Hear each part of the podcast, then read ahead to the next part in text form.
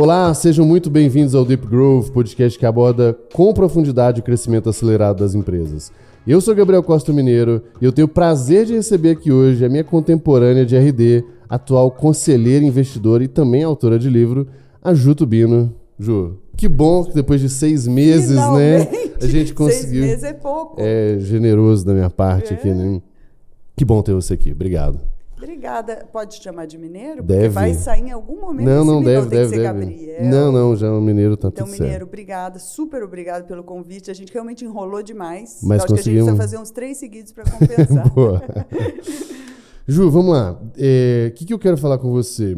Eu, eu pensei em três grandes tópicos. É, primeiro, você tem uma carreira super longa na Microsoft. Você começou com 10 anos de idade, né? Pelo que a gente estava falando sim. aqui. Depois, é onde a gente se conhece, que é uma transição de uma empresa super eh, tradicional, gigantesca e tudo mais, para RD, onde você teve um papel protagonista incrível lá. E aí, mais recentemente, acho que aí no meio do caminho tem várias outras coisas que você faz. E mais recentemente, no atual momento que a gente está gravando, tá na, na iminência de lançar o seu livro, que inclusive, não, vale a pena a gente mostrar, já que ele está lindo.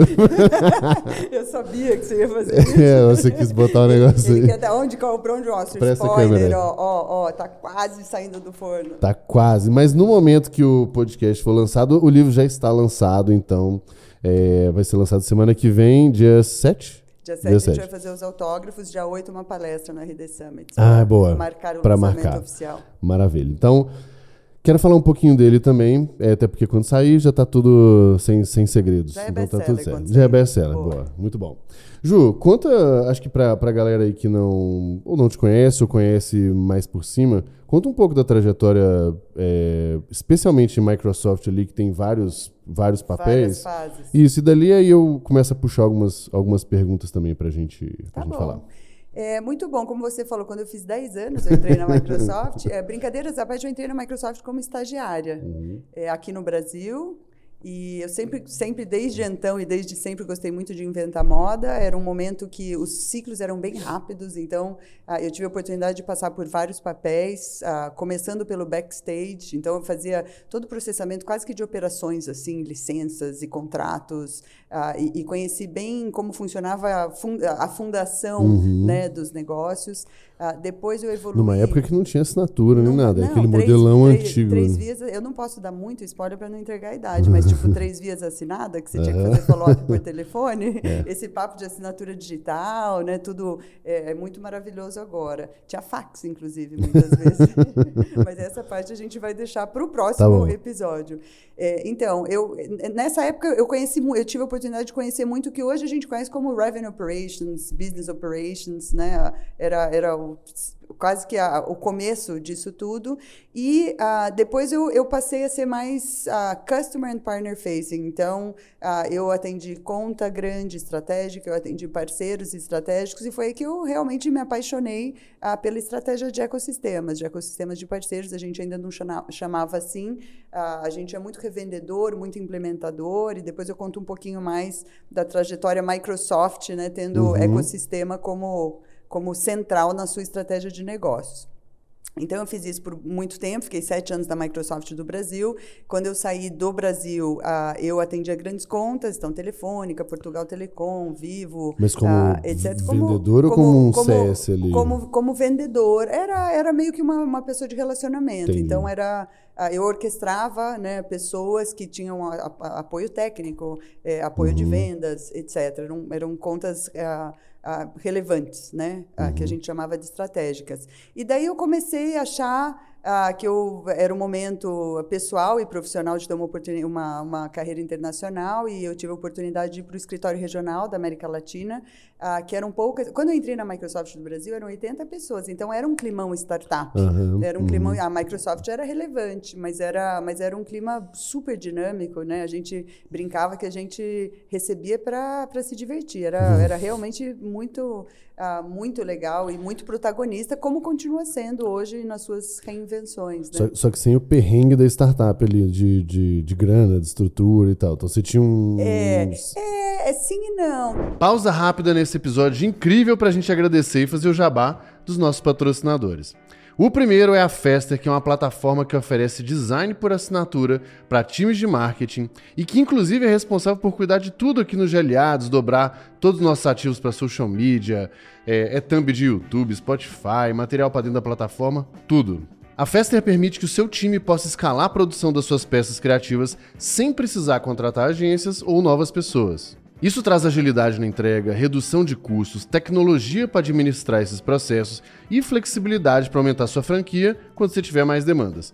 Tem link aqui na descrição e quem chegar na festa pelo GLA tem 10 créditos adicionais por 3 meses. O segundo patrocinador é a gente mesmo, mas com uma novidade aqui do GLA, o GLA Empresas. A gente sabe que liderar um time é um desafio tanto. E erros estratégicos podem custar caro, e vamos ser sinceros, a jornada é muitas vezes solitária. E foi pensando nisso que a gente criou esse novo produto. O GLA em si já é a maior plataforma de educação em comunidade de growth do Brasil. E agora a gente criou um produto, o GLA Empresas, para quê? Para desenvolver os líderes e os seus times. Então imagina ter acesso a muito networking, conteúdo exclusivo, ferramentas práticas, templates e uma comunidade de líderes enfrentando desafios similares aos seus. Isso tudo por um preço que cabe no orçamento da sua empresa, até mesmo para quem está começando.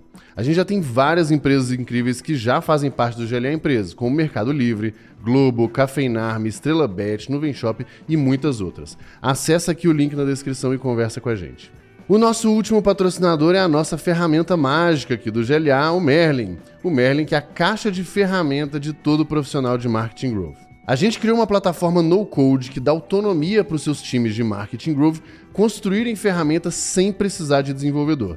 O Merlin é muito poderoso, muito flexível e você pode construir várias ferramentas. Por exemplo, você pode usar ferramentas para gerar e qualificar seus leads, recomendar conteúdos no blog, recomendar produtos no seu e-commerce, fazer quiz, calculadora, pesquisa, programa de indicação e muito mais. Dá para fazer tudo com o Merlin. Com essa autonomia, os times ganham velocidade e eficiência e conseguem fazer muito mais experimentos, gerar muito mais aprendizado e muito mais resultado. E para você que é ouvinte do Deep Growth, o time do Merlin vai te ajudar a construir a sua primeira ferramenta. Quer conhecer o Merlin? Tem link aqui na descrição e você pode começar de graça.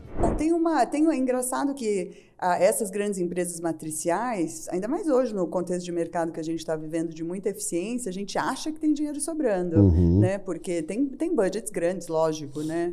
Ah, de- enfim, eu vou continuar minha trajetória e depois eu A conto um pouquinho tá mais bom. dos desafios de grandes budgets também, Uhum, né? uhum. É, mas é, não necessariamente essas empresas grandes têm, é, é super assim, bastante controlado. Eu lembro que uma surpresa que eu tive quando eu saí da Microsoft e fui para a RD é que era relativamente fácil aprovar um head, Aham, aprovar contratação. E na Microsoft era um perrengue você Aham. aprovar uma contratação, tinha que passar por N processo, provar que tinha, ou mesmo ah, esses eventos, o budget é controlado, então tem aí uma, uma mística. Aham. Mas daí eu fui para o escritório regional da América Latina, que era um escritório de staff. Ah, comecei a exercer a minha função mais de ah, liderança indireta, porque os times não reportavam para mim. Então eu, eu continuei na minha trajetória de trabalhar modelos indiretos. Ah, eu assumi a responsabilidade de programa de parceiros para a América Latina, depois treinamento, capacitação, eh, enfim, a gente começou a inventar um monte de moda de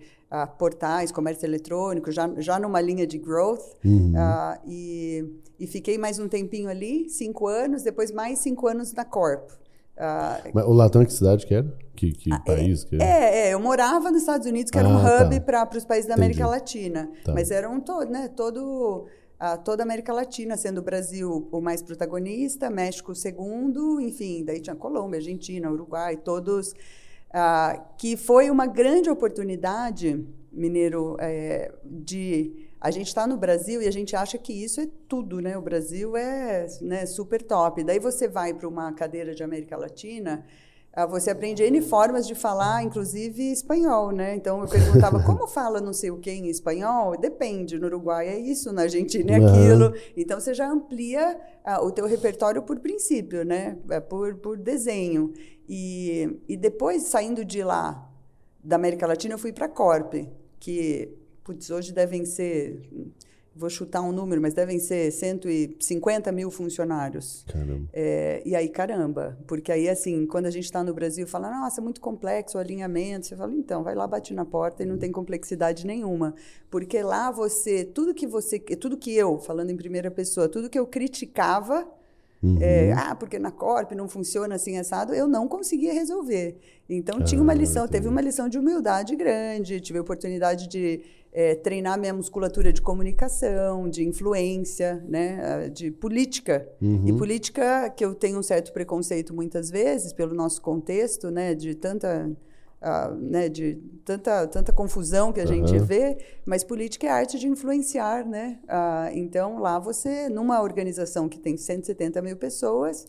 Tem que ser, talvez, o skill set principal é, ali. É, no... E o que é bacana para as pessoas a, aprenderem um pouco, quem não teve oportunidade de trabalhar em empresas mais matriciais e complexas, é, é quando você está numa subsidiária você é, é, protagonista se você estiver numa área de entrega, né? Uhum. Normalmente. Então, se você é venda, se você é marketing, uh, você é um escritório de representação, você uhum. executa um playbook que é desenhado pela corporação. Uhum, uhum. E quando você está na corporação, é, você tem a oportunidade de desenhar partes desse playbook, embora partes, né, muitas vezes é, mais profundas, mas um pedacinho do uhum. playbook, mas você desenha o direcionamento.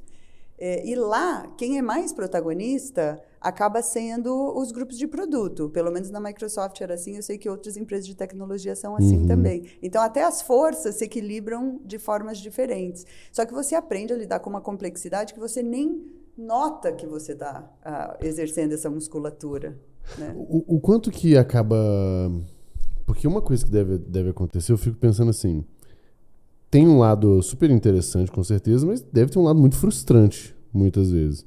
Essa musculatura você trabalha também? Do tipo de, de falar, ah, ok, vai. É, eu acho que até. Eu fiquei 21, 22 anos na Microsoft. Eu cumpri várias, várias jornadas, né? Uhum. É, várias missões. E eu acho que chega uma hora que você fala, puxa vida, né? Não pode ser tão. Tem muita coisa que acaba se burocratizando também, por princípio, porque. Uhum você precisa garantir N processos. Né? É muito diferente você trabalhar numa startup. Uhum. E, e, e como, a, a, forma como eu comparo esse mundo de, de matricial né, com o mundo de startup, uma agilidade óbvia, que embora a Microsoft preserve uma certa agilidade, tem coisas que você tem que ter N aprovações, que passam por N níveis, ah, as coisas de compliance são bastante rígidas né, de privacy, security, compliance, ainda bem, né? Uhum. Mas são bastante rígidas, então, auditorias e, e tal. Essa é a parte chata. Uhum. Então, quando você chega numa startup, você traz esses valores, é, essa parte ética, cultural, né, essa, a, a, importância de ter uma cultura forte, mas você consegue exercitar isso num mundo mais dinâmico. Isso, para mim, foi. É uma é, boa combinação, libertador, né? Foi, uhum. foi libertador. Foi, eu acho que foi uma combinação legal. Antes até da gente chegar na, na RD, é, o, ontem eu tive um papo com o Pagoto sobre ah, planejamento e tal. E aí, o papo sobre planejamento foram, foram três, é, três grandes tópicos. Um tópico, o processo em si de planejamento, ele contou um pouco com o TOTOS, LinkedIn, depois Creditas, e até falou dessas diferenças né, de startup, tech, para esse mundo mais old school, vamos chamar assim, é, e gigante. E aí o segundo era time, beleza, ele trouxe vários pontos muito interessantes, mas a última coisa que foi mais legal, que era sobre pô, outras áreas, desenrolar coisas com outras áreas, a complexidade que é você depender de muita gente e tal. E aí saiu de um, de um tópico que estava sendo bem, vamos chamar técnico, assim, ah, porque o planejamento tem que considerar isso, na Microsoft considerava, na, no LinkedIn, né, que a Microsoft considerava isso. Quando chegou nesse tópico foi, aí ah, é sobre as pessoas. É sobre conseguir navegar bem, é sobre conseguir, você falou, influenciar.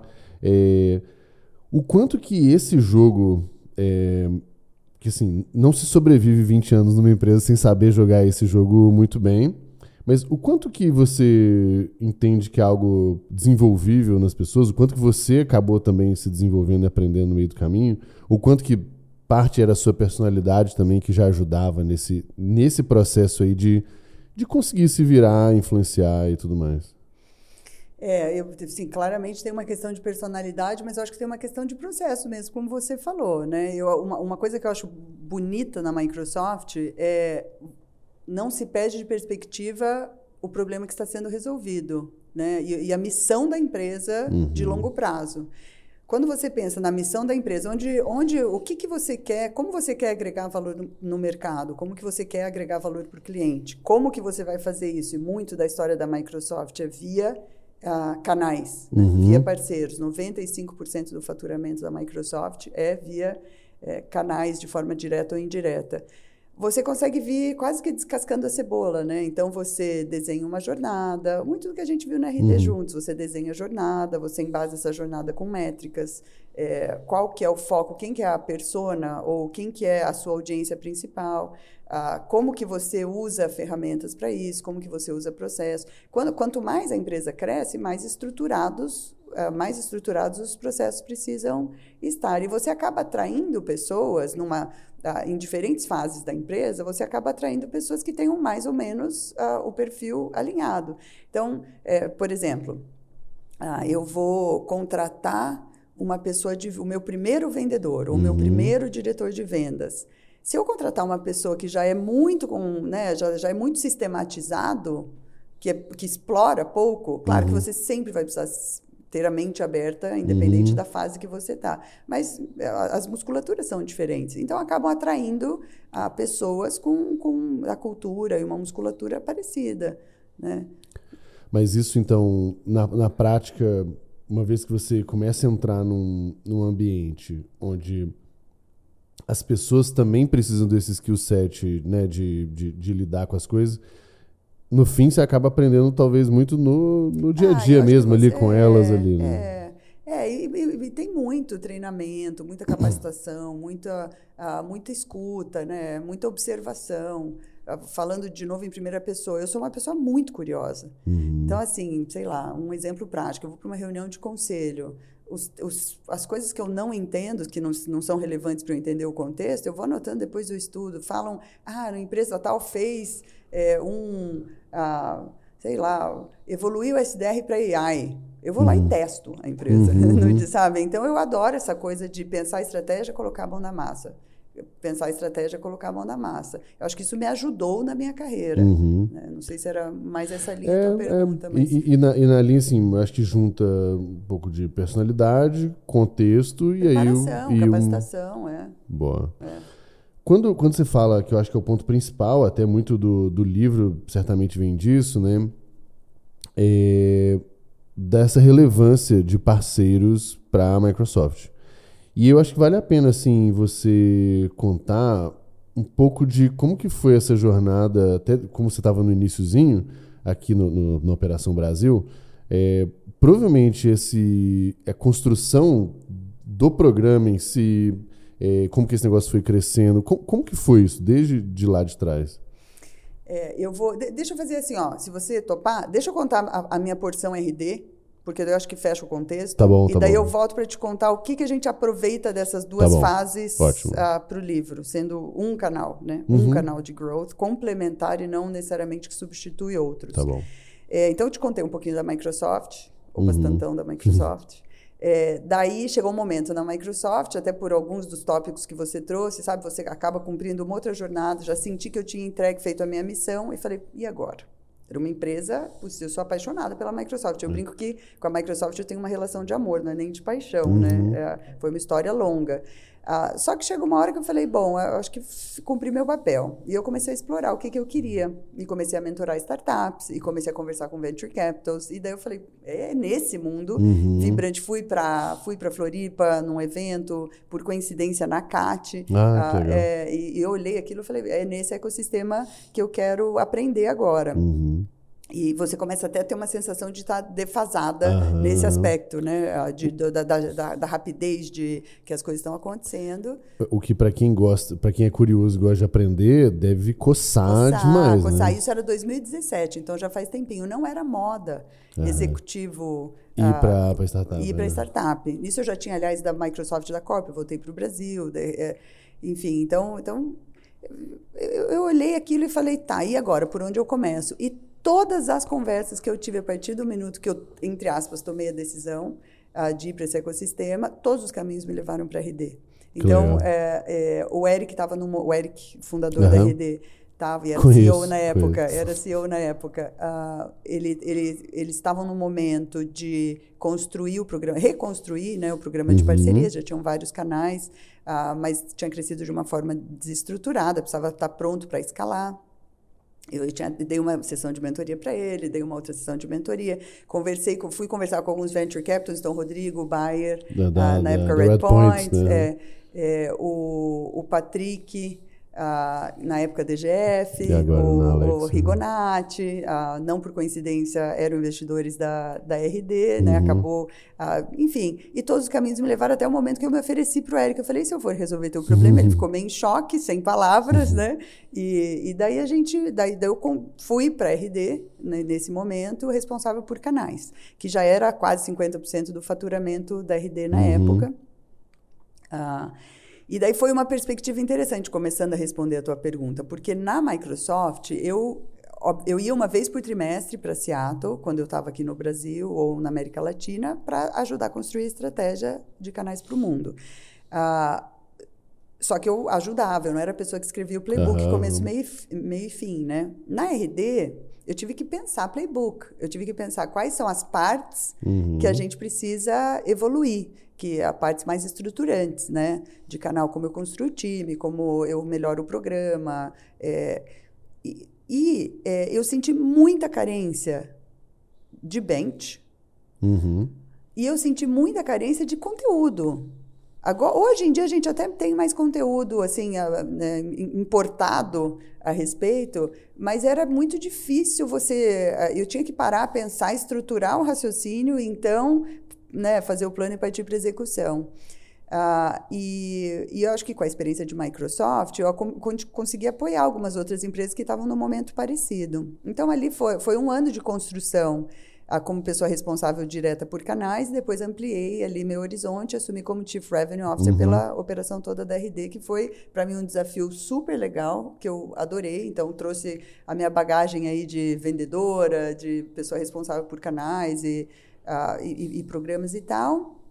E assumi essa responsabilidade, eu acabei ficando na RD quase quatro anos e meio, por aí, Uhum. que passou muito rápido. Até um pouco depois da, da aquisição, né? É, até, até- a aquisição teve e não teve muito a ver com isso, é engraçado, porque foi sim logo Não, não, um digo pouquinho- mais o é, timing Sim, como ali, o timing uhum. foi um pouco depois, eu saí em... Já nem sei se foi ano passado ou retrasado, que eu perdi a É, perspectiva. o, o deal foi março de 21, eu acho que eu acho saí 21, em, jane- em janeiro 22? Ano de passado. 22. É. Eu acho que foi isso. Já nem lembro mais o ano. Ah, sabe por que eu acho que foi? Ah.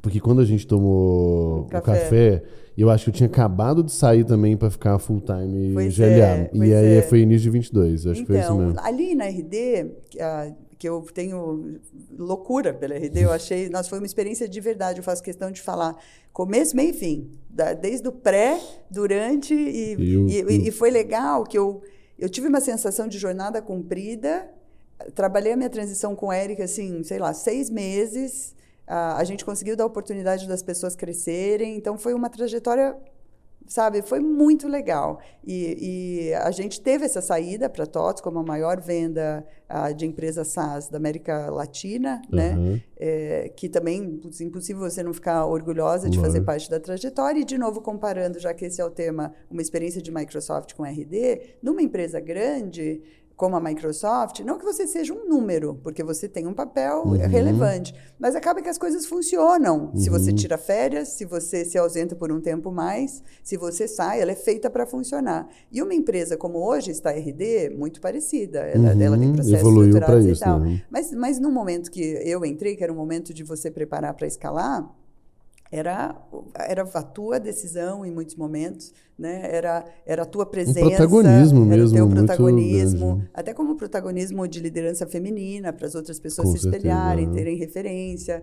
é, enfim, então, só que chegou, também começou a chegar um momento, como eu tinha trabalhado na Microsoft e na RD, eu, eu, eu também, assim, quando eu- a coisa começa a sentar, eu falo agora, já o 80-20 já foi. Uhum. Ah, tinha sido cansativo até, né, a, a trajetória É na, na é RD pela intenso, né? intensidade. Uhum. né? Eu lembro que eu ia para Floripa, ficava de segunda a quarta e, e ficava, ah, ficava exausta, ficava exausta por lá.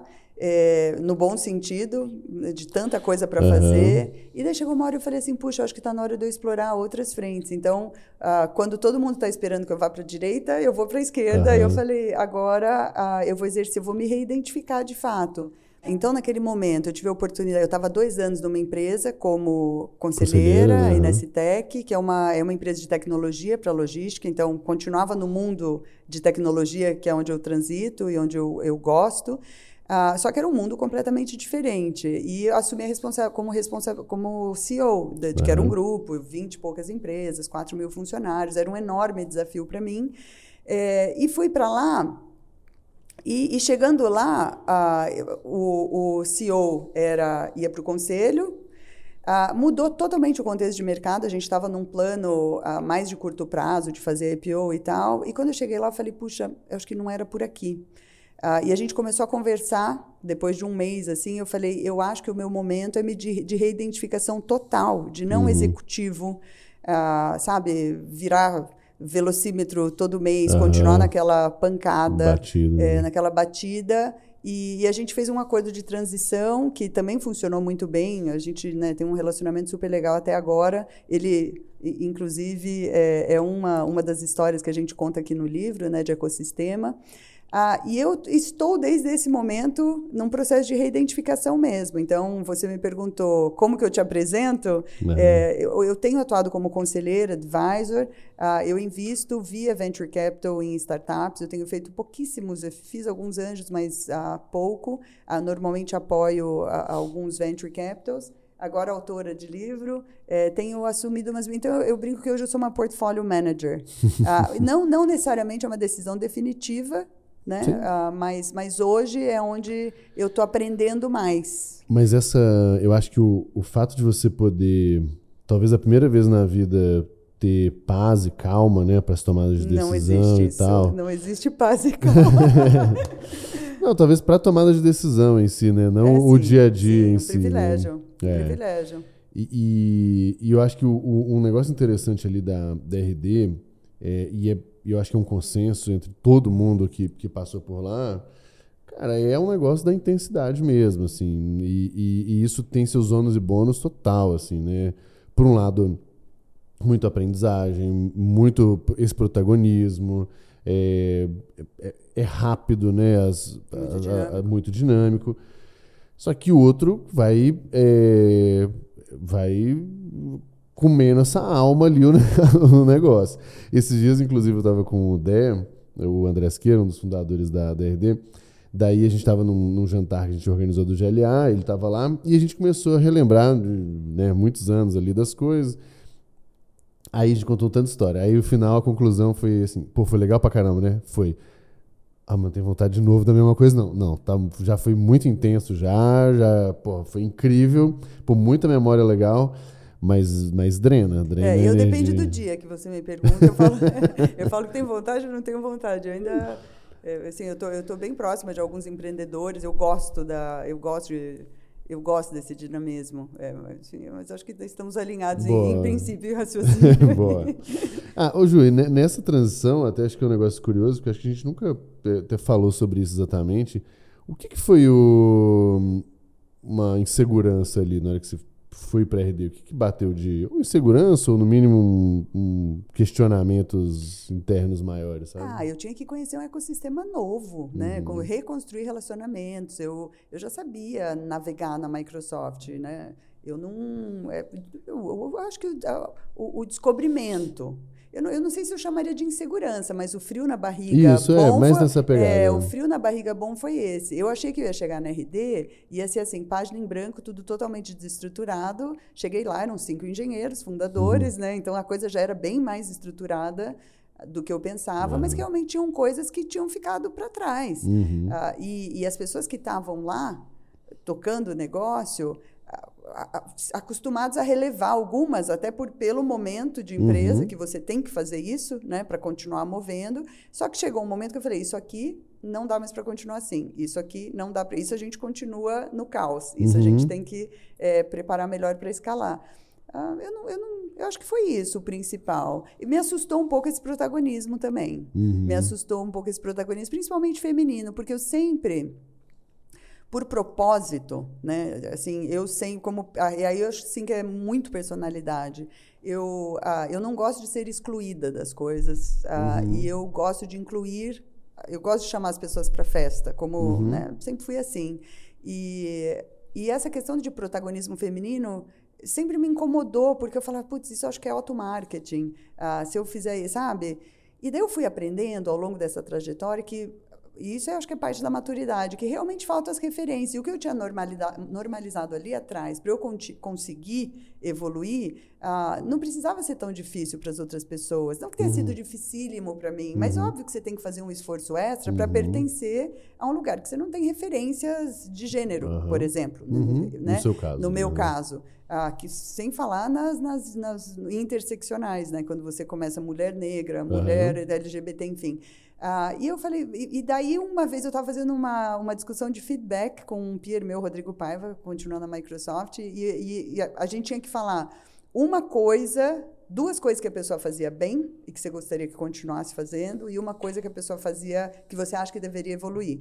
E eu lembro claramente que ele me falou: você é, deveria, como um feedback construtivo, duro, uhum. assim, você deveria é, ser mais protagonista, se colocar mais para fora, se posicionar mais. Eu, assim ele falou, é, é o contrário, é egoísmo você não fazer, uhum. você não investir esse tempo. E ali começou essa sementinha. É, então, mas ser, até hoje esse protagonismo é meio incômodo para mim. Eu sempre tenho esse debate. Uhum. Ah, e eu tenho me colocado mais, ah, falado mais sobre isso. Não gosto do ativismo para mim, né? Eu não gosto desse ativismo de mulher por mulher, mas eu gosto sim de mostrar que se pode fazer, mostrar que não tem limite, mostrar que não tem teto. Então, você dificilmente vai me ouvir ah, falando sobre dados e números do que tem e que não tem que ser, mas você vai me ver em lugares que normalmente ah, as mulheres não estão, como autora de livros de negócio, por exemplo. Uhum. Parte do, do motivo de ter escrito o livro ah, e parte do orgulho que eu estou sentindo hoje é isso.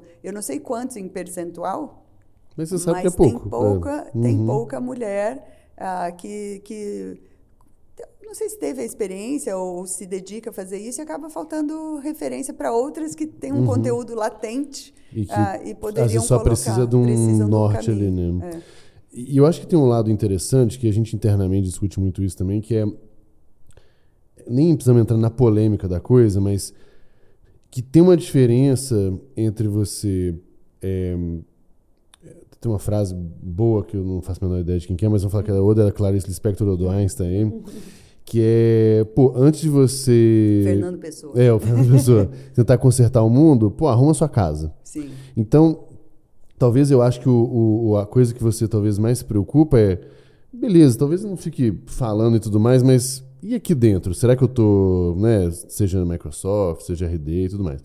E a RD sempre foi muito forte nesse sentido, na, na preocupação é, propriamente dita. Certamente você ouviu de, de, mulheres da RD a importância de você estar tá naquela posição Sim. ali de, de uma grande liderança. Sim, né? e a gente fez um esforço muito intencional Isso, na RD, de desenvolver as lideranças. A, a, gente, a gente fez um esforço intencional na área de produto, na área técnica, tinham poucas mulheres. Sim, então, a uhum. gente, até coisas básicas, ao invés de falar é, contrata-se engenheiros, né, pessoas engenheiras para tirar uhum. uh, o gênero. Então a gente fez muito, esforços intencionais e acaba reverberando bastante até hoje com o GPTW, melhor empresa para trabalhar de uhum. mulheres e tudo mais. Legal. O que foi mais divertido nessa jornada aí para você da Ou, ou, até a gente pode falar mais do que a RD em si, desde a transição, porque Divertido eu acho que. Divertido foram as palmas do Summit, eu adoro. Mas o que para você foi mais de realização ou de. Ah, eu acho que realização é, foi. É, foi esse. Eu acho que eu até já falei o insight, mas foi essa. Foi, foi, essa coisa de tipo você ir somando, quase que assim a sua jornada é um puzzle e você vai somando e complementando esse puzzle. Então por por algum tempo uh, eu era uma das poucas, uh, um dos poucos profissionais e pouquíssimas mulheres que tinham uma experiência de, de multinacional e startup, uhum. né? E agora me reinventando, eu não sei se é uma coincidência ou não, mas me reinventando num mundo que também é masculino uh, e, né? Como fazendo investi investimentos, assim, difícil, assim, lógico, eu não me comparo a, aos grandes investidores, eu estou aprendendo a, a, fazer isso, mas nesse mundo de conselheiros, são poucas as, mulheres são poucas também. as mulheres também. Uh, eu, eu sou conselho de uma empresa é, muito bacana, que chama Mendelix, que é uma, empresa, uma biotech, uma empresa de sequenciamento genômico.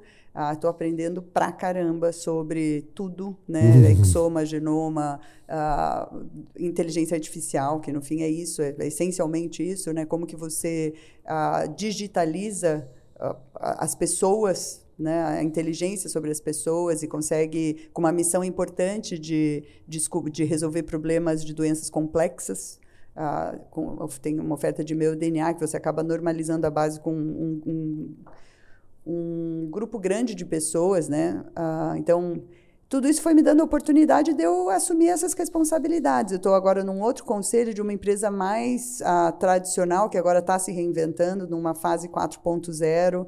Ah, é uma empresa de, chama Bamac, uma, um grupo né, de empresas ah, que é essa que eu tinha ido viajar ontem para ah, BH, que, que eu te um falei, é, uhum. aí na tua, na tua terra, de certa forma.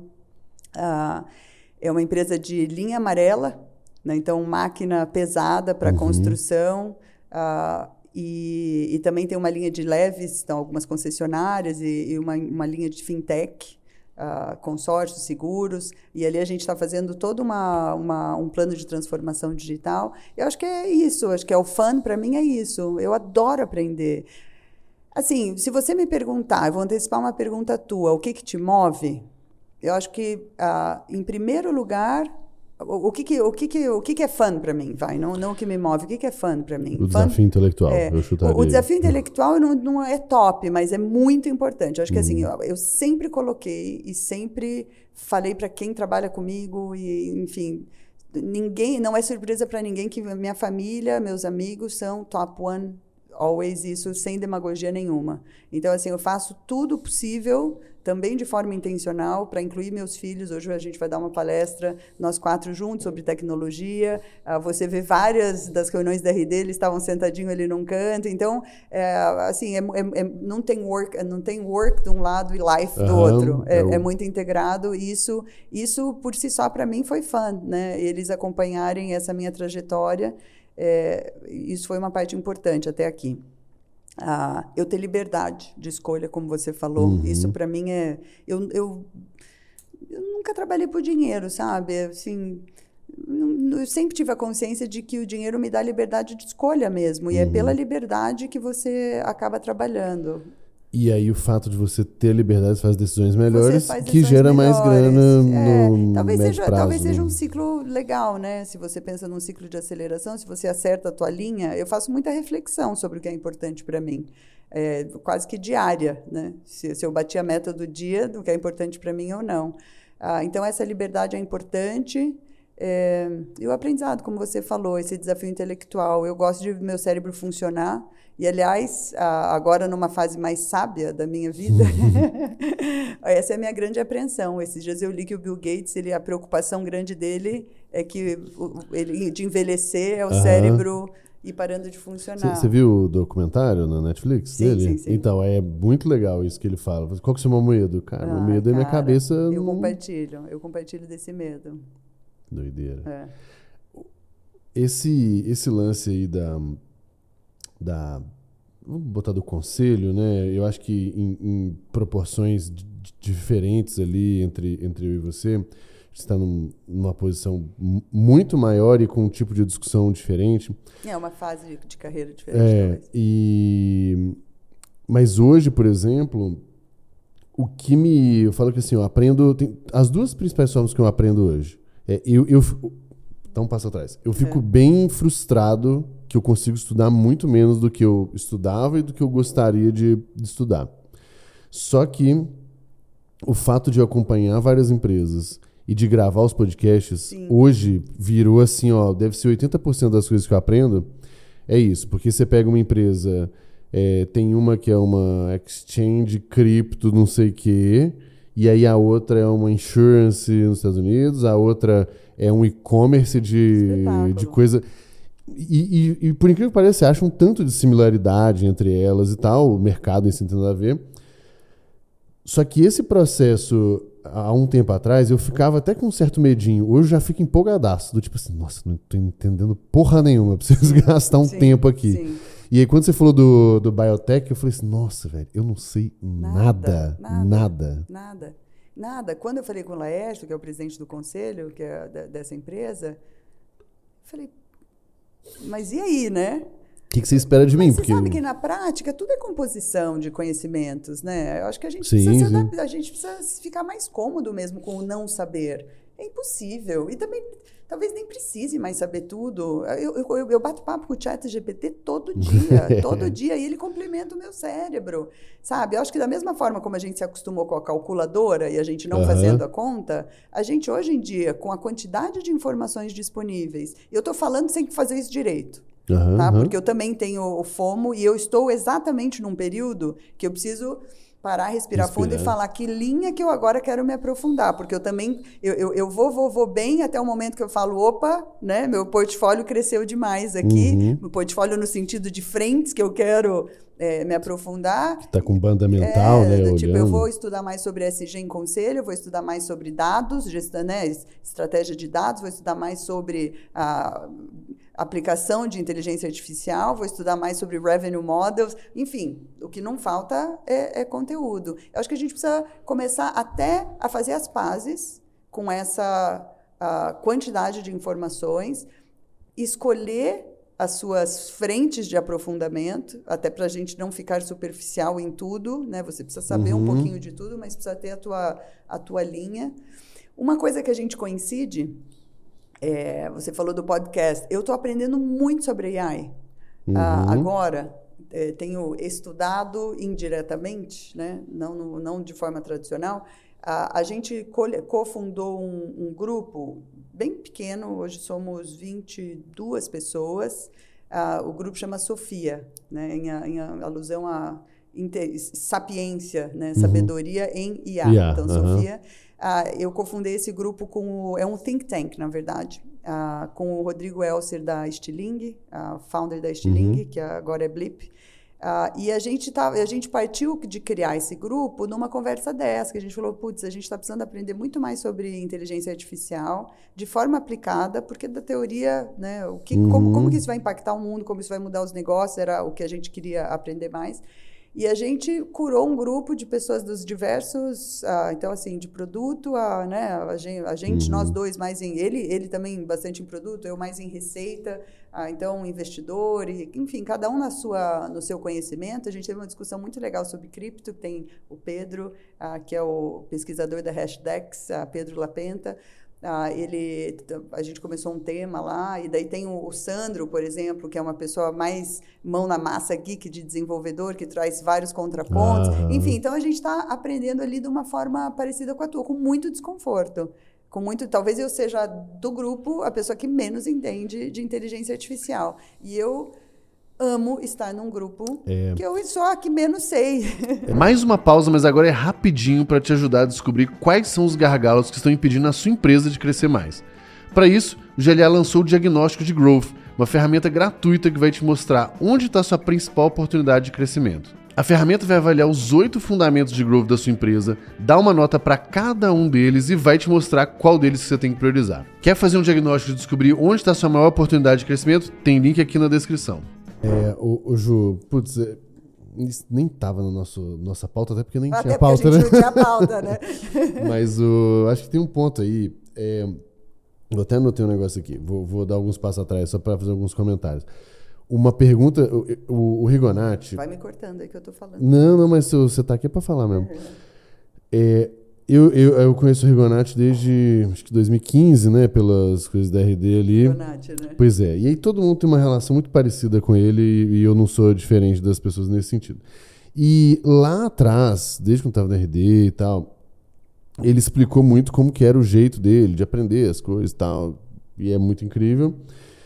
E aí no podcast, e eu sei que ele também é, é maluco, né, por aprender e tal. E aí no, no podcast que eu gravei com ele lá em 2021, uma das perguntas que eu fiz foi: como que você lida com a ansiedade de querer aprender é, muito?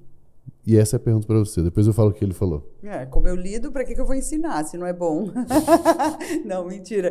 É, é, às, vezes eu, eu, às vezes eu me perco um pouquinho, né? Ah, mas eu me perco quando?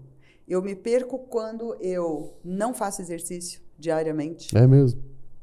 As coisas no fim acabam se, se conectando se, tudo, né? Então, assim, eu acordo. Ah, seis da manhã, né, para meus filhos vão para a escola bem cedinho. Então eu acordo, faço exercício. Nem que seja pouquinho, normalmente é pouco, meia hora, 45 uhum. minutos. É, eu, eu me perco quando eu paro de meditar à noite. E não, eu não sou boa em meditar, Uhum. Assim, eu não sou daquela pessoa. Assim, eu consigo, eu realmente eu já tenho um hábito, né? Uhum. Eu já, já aprendi, é, é, um hábito estabelecido. Mas ah, eu, não, eu não faço altos retiros e altos, então eu não posso nem me desenhar, me posicionar como essa pessoa.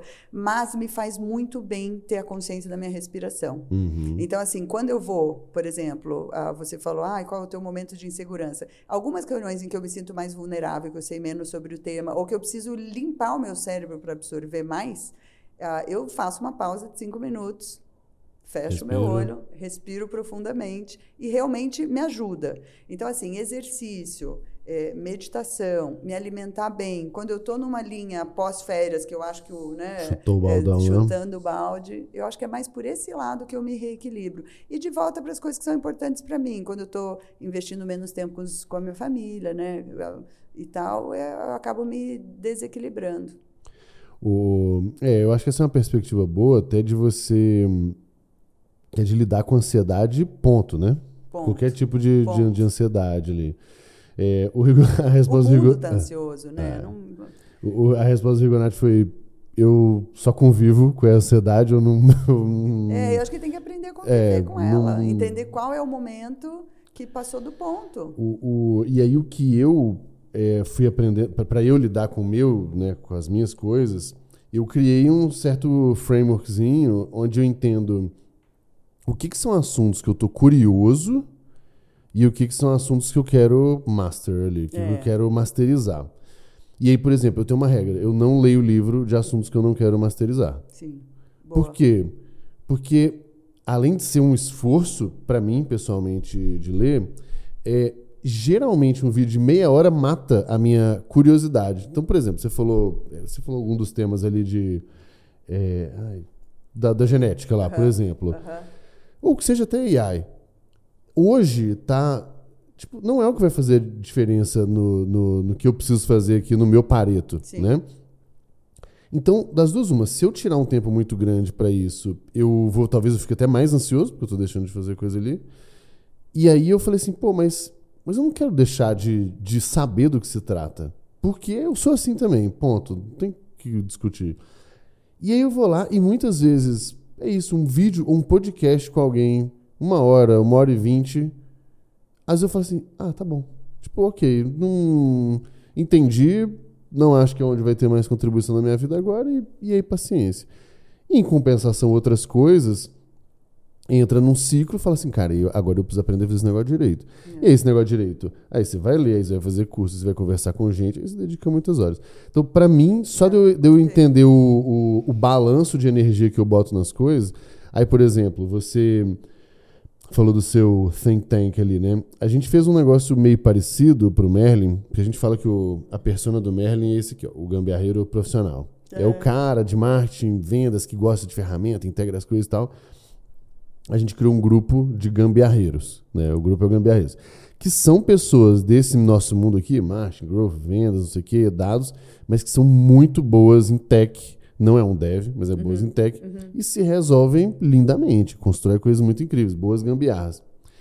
Mas ali dentro eu sou um ignorante completíssimo, assim.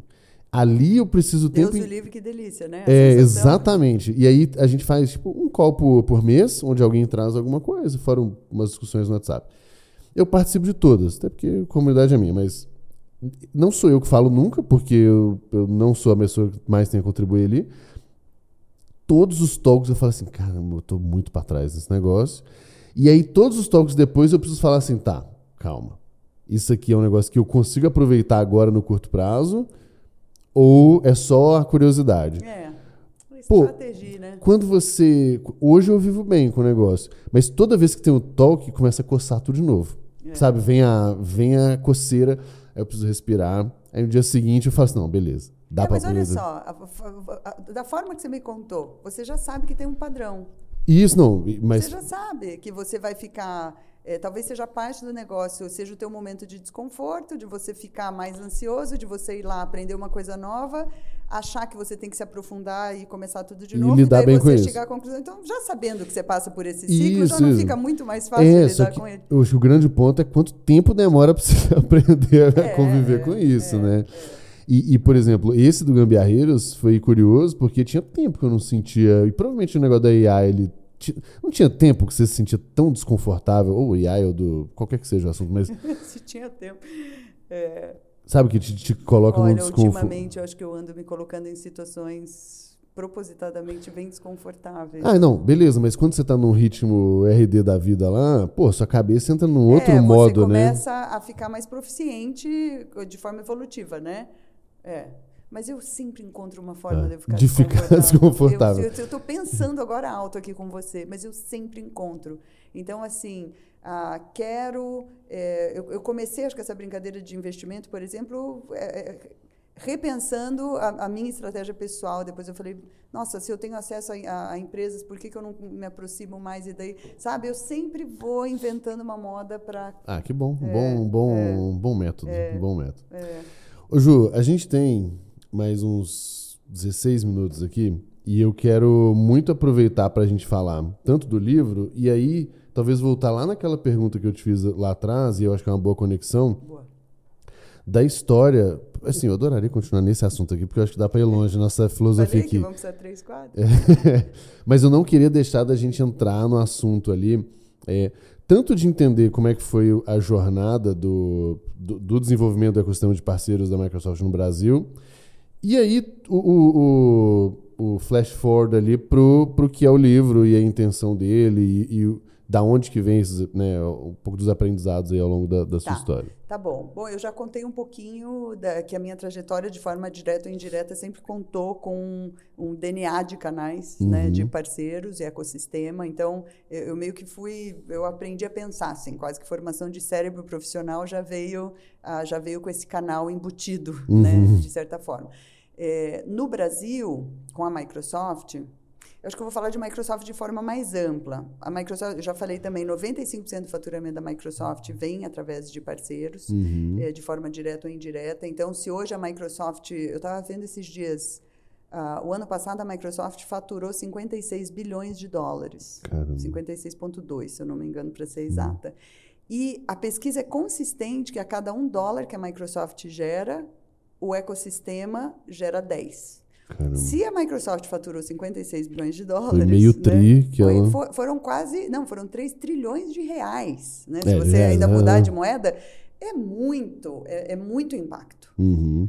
E, e, a, e a- o Brasil, para te dar proporção, é 1, 2% da, da, da né? Microsoft Corp. Então, você consegue fazer uma continha ah, aí.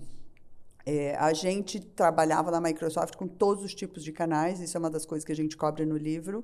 Ah, então, tem, você tem parceiros canais literais, né, transacionais, revenda, ou VAR, ou parceiros de tecnologia como a SV, OIM, Marketplace, ou parceiros de ah, estratégia, ah, BizDev.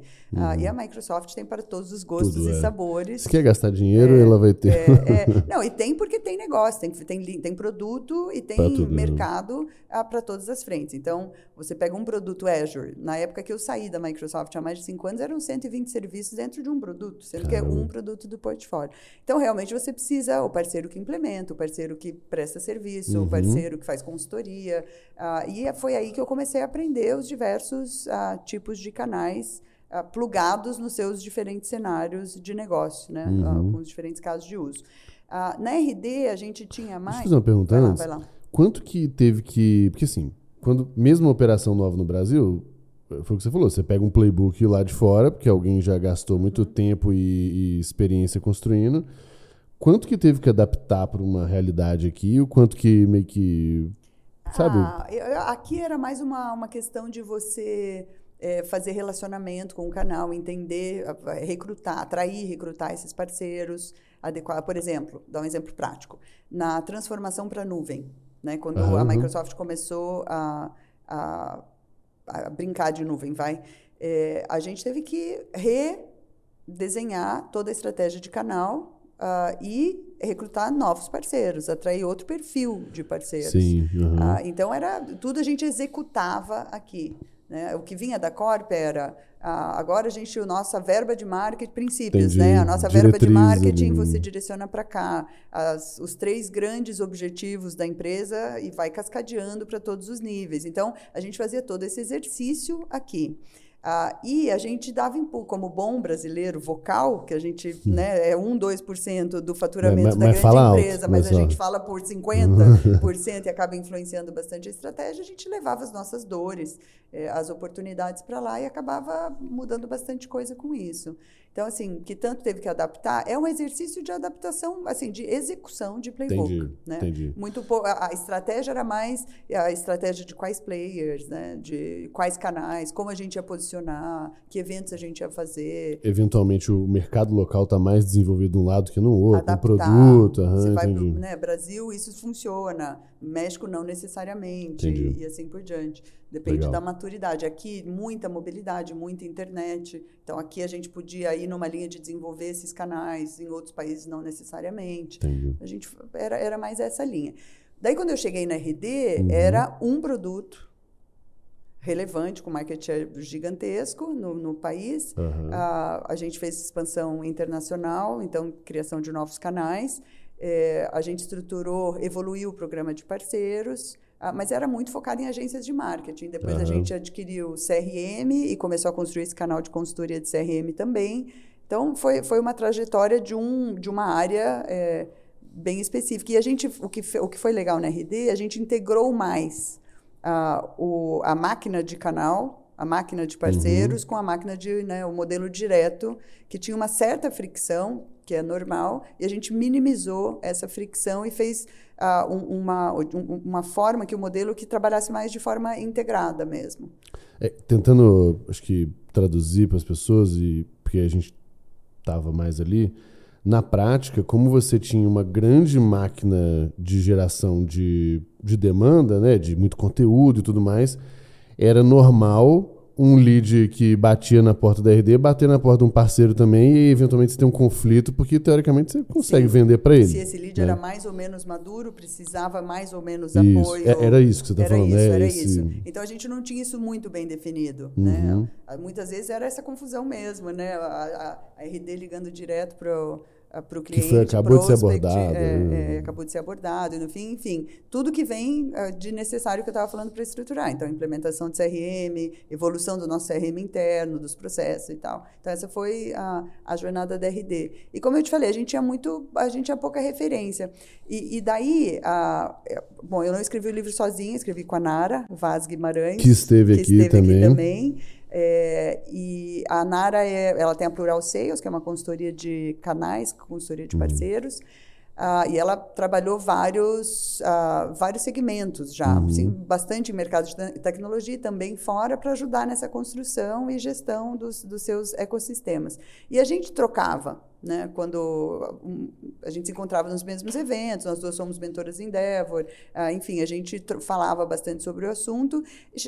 É, é, um pouco diferente porque eu ampliei o meu repertório porque eu não sou mais uma especialista uhum. em canais, né? É, eu tenho esse background, mas eu acabei a, ah, me posicionando e evoluindo mais para a receita de forma geral, né? Uhum. Jornadinha, começo, meio e fim. A Nara, por outro lado, optou por se especializar nessa uhum. formação de ecossistemas, o que é um complemento legal. Então, um dia, de, assim, a gente sempre falava, a gente precisa escrever alguma coisa, a gente precisa escrever um livro, a gente precisa gerar mais conteúdo, mas na correria do dia a dia, até o momento que eu parei e falei assim, Nara, bora escrever Vamos esse resolver, livro. Né? Só que as duas agitadas também, ah, quando a gente começou a explorar o mercado editorial, a uhum. gente viu que ah, assim, se a gente fosse atrás de editora para fazer um livro, isso ia demorar entre um e dois anos. E a gente falou, nós vamos escrever esse livro em quatro, cinco meses. O conteúdo está na nossa cabeça. Então, a gente fez um processo aí que foi bastante demandante. Aliás, tá aí uma coisa que me deixou bem desconfortável, porque foi quatro vezes, cinco vezes mais difícil do que eu Do que imaginava. achava? É, difícil em vários aspectos. Difícil porque a gente parou para escrever uma metodologia, para escrever um, né, um modelo de maturidade, que aliás a gente vai usar Merlin Vamos, agora. já tá lá, tá gostei quase de ver. finalmente ali, para a gente usar o Merlin para fazer essa ferramenta de maturidade que apoia o livro. Ah, e, e, assim, eu tinha, a, a nós duas, assim, nós duas tínhamos experiência prática. Ela já tinha pensado mais playbooks para diversos segmentos, eu tinha pensado playbook para uma empresa específica e como conselheira apoiado construção de ecossistemas de outras empresas. É, só que a gente não tinha uma metodologia escrita, então a gente não tem ghostwriter, a gente resolveu escrever sozinha, né? Daí a gente só somos duas vozes diferentes, então a, a gente escrevia um capítulo, outra revisava, não tinha muita estrutura e a gente, enfim, foi, foi um processo É de aprendizado jornada- interessante. Eu, eu concordo hoje com quem diz que quem escreve livro empreende. E a Nara brincou, e a gente, como que ela falou? Ela falou, a gente pode até se divorciar, mas a gente já tem um filho juntas. O, o que, que foi mais. é, na, na escrita do livro em si, eu acho que muito da, da criação de conteúdo, na verdade, que é a terceira forma de aprender bastante, Sim. né?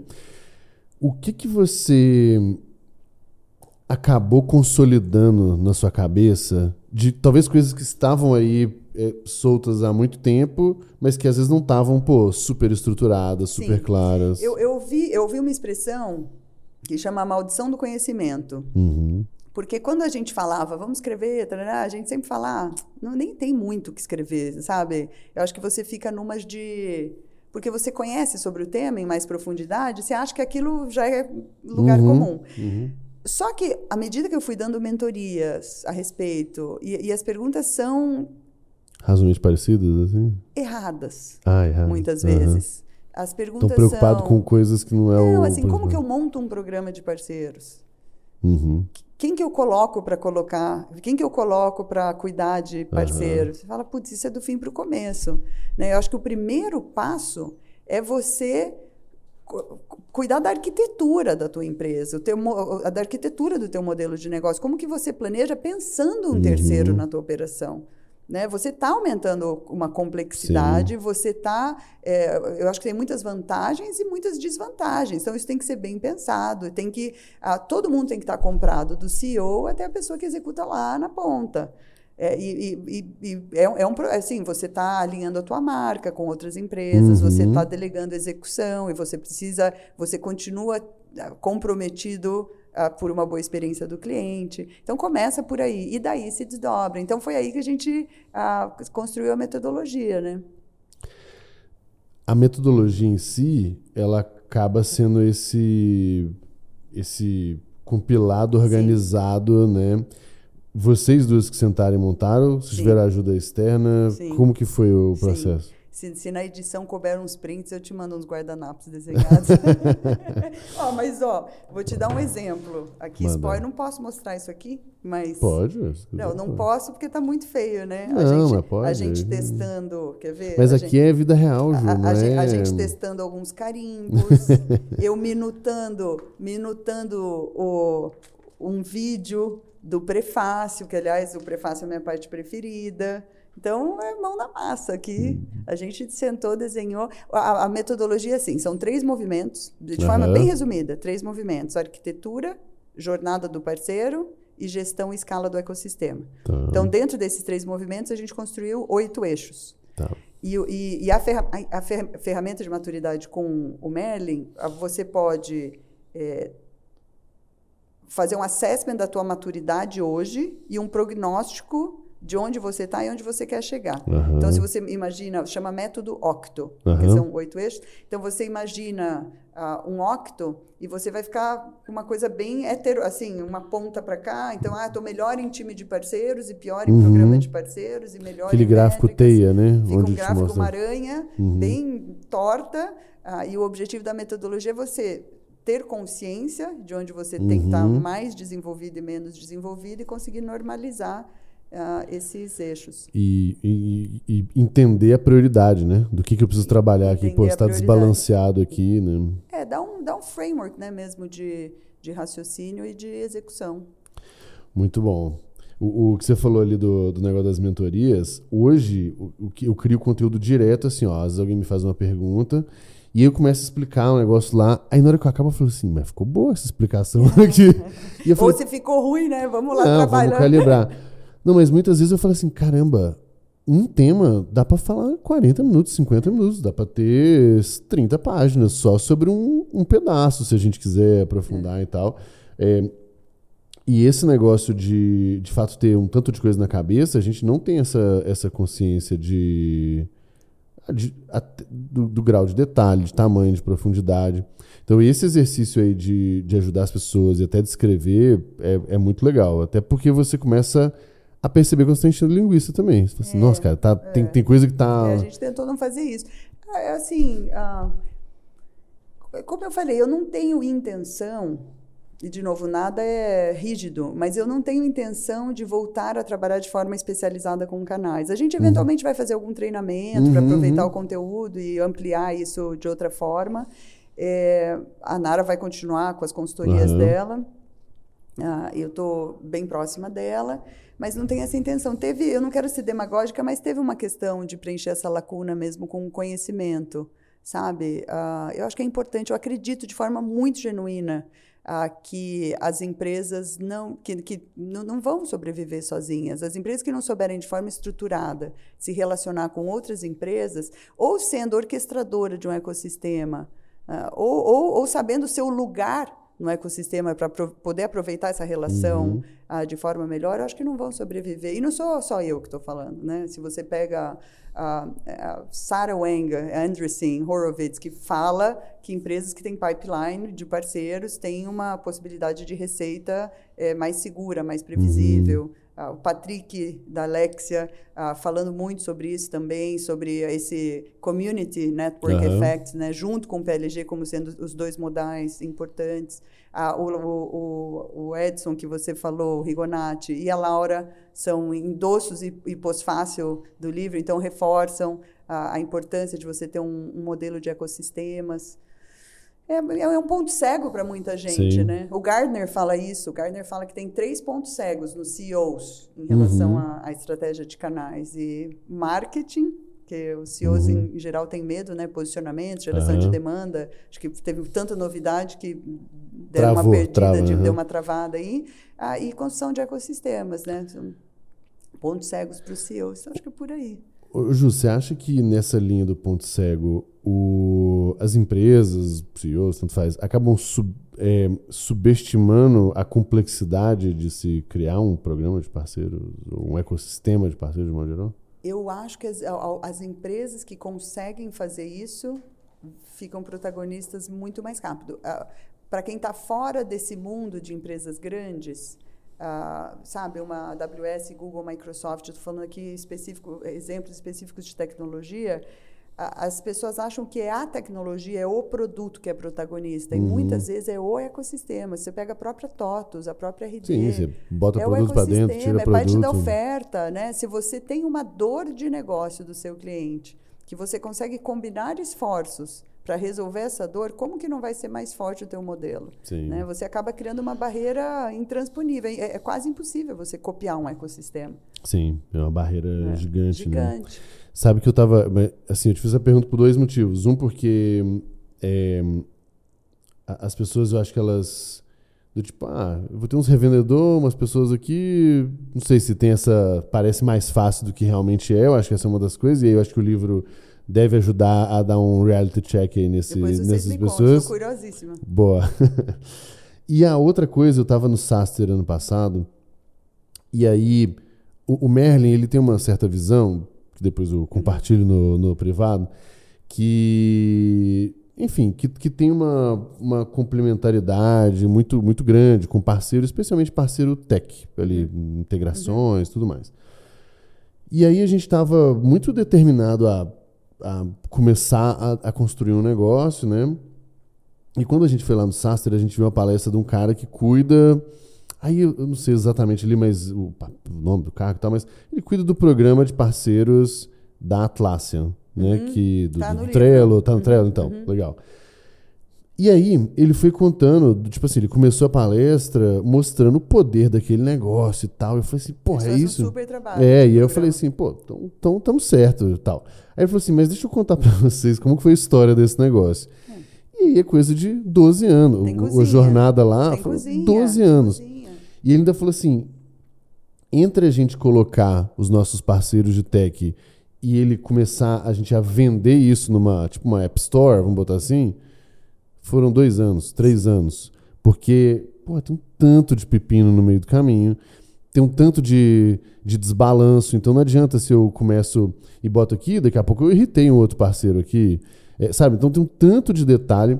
Aí nessa hora, eu e o Doug, nosso sócio, a gente falou assim: tá, o buraco é muito mais embaixo, depois Não, gente. mas eu volto para aquele ponto de momento de fase de empresa. Uhum. Porque, assim, se você olha hoje as histórias inspiracionais ah, que eu comentei aqui ah, e que a gente comenta no livro, que a Clayton é uma delas, ah, e tem outras, né? Ah, tem, a gente fala da Credit, a gente fala da Blip, a gente fala de empresas que em, em um ou mais eixos acertaram na estratégia de, de canais. É, você pode, você corre dois riscos, né? Você corre o risco de tomar um passo para ação ou de travar por falar, putz, estou longe demais. Aham. E por isso o exercício de maturidade talvez te ajude a tomar o próximo passo. Ah, mas mas ah, é, é literalmente para ser inspiracional. Né? A gente traz no livro que as fases de negócio requerem as- eh, modelos que acompanhem essas fases. Então, claro que se você está numa fase de experimentação de product market fit, você vai precisar um mínimo, você vai precisar Uhum, um uhum. MVP de programa de parceiros. Né? E a gente fala exatamente isso no livro. E como você fazer, que célula você precisa, que tipo de benefício você dá, de repente um, dois, três parceiros, não dá para mirar, né? pular Sim, fases. sim, animal. É, de- definitivamente a gente vai precisar ler o livro. A vantagem é que eu sou amigo das duas autoras, então eu vou ler o livro e depois a gente tem papos até mais, mais profundos. Profundos. Inclusive, de repente, a gente. Puta, prometer essas coisas gravadas que é o problema. Mas a gente podia bater um papo, eu, você e a Nara aqui, exatamente agora sobre detalhes. Mais detalhes. Porque eu já falei com a Nara é, sobre é, programas, inclusive eu acho que ela tava. Ela tinha começado a desenhar com você o livro, acho que ela comentou comigo alguma coisa assim. E talvez agora, é, numa outra perspectiva, não só do livro, mas o que, que vocês estão vendo ali na prática. Aí eu trago minhas tretas e viro uma consultoria online, ao vivo, não online, ao vivo, olha que beleza. uai, eu, não? eu só. Eu falo que eu faço esse podcast De- porque eu preciso das coisas. Boa. Exato, vamos, vamos, vamos Bora, combinar isso aí. Bora. Bora, e te devo as- os prints de tela e do guardanapo. Ah, boa, vamos, vamos botar aí. iniciais, é risível. Tem muita gente que participou do livro. A Mia, filha da Nara, participou de vários. Me contava a história do monstro rosa durante as ligações. Durante os calls, né? Boa.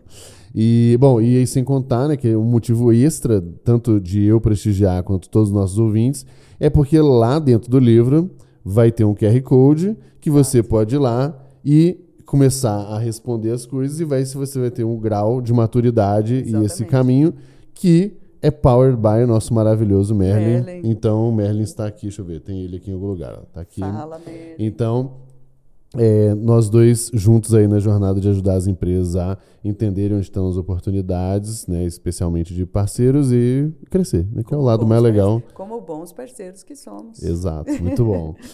Ju, pra gente terminar o papo, que tá muito bom, vamos ter que fazer outro, é, já esse programa aí, daqui a uns seis meses, né? Vamos começar a programar agora para daqui a seis meses.